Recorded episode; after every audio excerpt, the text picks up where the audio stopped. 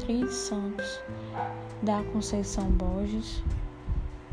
Sou estudante da FTC, Unidade Paralela e curso Administração. Hoje vou esclarecer alguns itens da comunicação. A comunicação significa tornar comum. Não há comunicação quando os interesses não são comuns. Comunicar é a forma que o ser humano usa para transmitir a mensagem. As formas da comunicação é a fala, a escrita, audição, gestos, tato e sinais.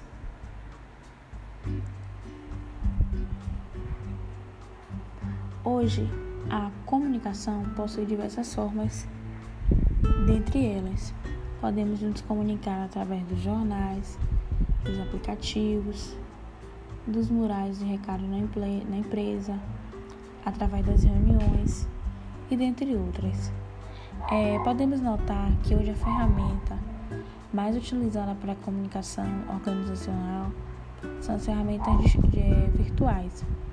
Porém, essa comunicação tem o seu lado positivo, que é a rapidez, a facilidade a praticidade e também possui seu lado negativo, que é o como o outro te vê, a interpretação. É, no processo de comunicação, o agente é as informações nas quais utilizamos os dados. É importante conhecer a liderança, pois estes representantes são os líderes que evidenciam a comunicação na empresa. É, observamos que Randall declara para que o processo de comunicação possa acontecer, ele separou, separou algumas formas e alguns exemplos. É, quem diz o que, em que canal, para quê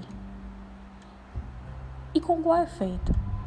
A comunicação pode ser realizada através de três elementos, que são os emissores, os receptores e o canal. O emissor é aquele que a gente transmite as mensagens. O receptor é quem recebe as mensagens. E o canal é o meio utilizado para transmitir a mensagem. Esse foi o meu exemplo de comunicação. Vamos falar sobre a comunicação interpessoal. Existem dois tipos de comunicação: a comunicação intrapessoal, que significa consigo mesmo, e a comunicação interpessoal, que significa comunicar com as demais pessoas. Existem alguns tipos de comunicação interpessoal. Esses tipos é a verbal, a escrita e a não verbal. Possuímos estilos de comunicação interpessoal, que é a comunicação passiva, a comunicação agressiva e a comunicação passiva, agressiva e a comunicação assertiva. Inicio a comunicação de equipes. Comunicação através de equipes. É, equipes são os grupos que realizam a evolução isso através dos esforços individuais, através do empenho. Na equipe, a responsabilidade é coletiva, diferente dos grupos. O grupo é um conjunto de pessoas e quais elas estão ali para se interagir sobre alguns assuntos, definir algumas metas e alguns objetivos. Logo, esse grupo ele pode ser finalizado com o passar do tempo. Os grupos são as formas formais e informais. Existe o grupo de comando, o grupo de tarefa, qual pessoa se une para fazer uma tarefa, o grupo de interesse e o grupo de amizade. É, classificando as equipes, elas podem ser autogerenciadas, resolução de problemas, multifuncionais e virtuais. É, a gente possui também na equipe alguns tipos de liderança. Esses tipos de liderança, a liderança ela pode ser autocrática, democrática e a liderança liberal.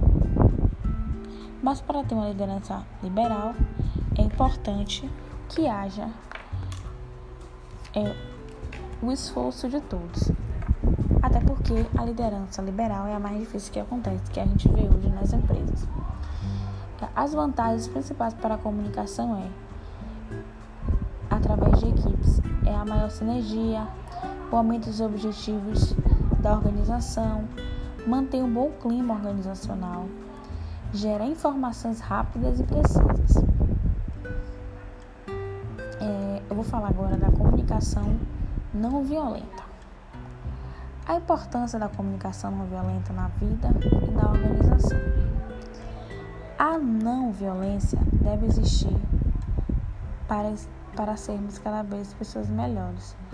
Se comunicar de forma pacífica, a qual você possa ouvir mais, a comunicar através não só do que se vê na primeira impressão, mas passar uma comunicação real do que realmente aconteceu. Isso evita uma comunicação agressiva, trazendo o que não, não temos de melhor dentro de nós. Existem quatro componentes que sustentam a comunicação não violenta, que são estes: a observação, o sentimento, a necessidade e o pedido. A observação é verificar o que de fato está acontecendo, sem acrescentar nenhum julgamento seu, apenas observar. O sentimento é importante identificar o que você está sentindo ao observar algo.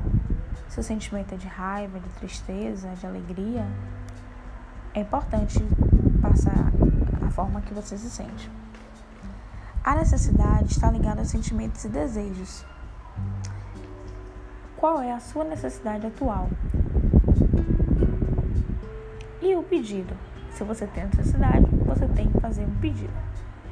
É, seja concreto no ato de pedir, seja objetivo, diga o que você precisa, da forma que você precisa, para que não haja é, auto entendimento das pessoas referente à comunicação. É importante o não julgamento das pessoas na comunicação não violenta. Mantenha um diálogo claro, objetivo com seus colegas de trabalho e na vida pessoal. Assim, todos vão conseguir compreender com a informação que você está passando e qual, e qual a sua necessidade.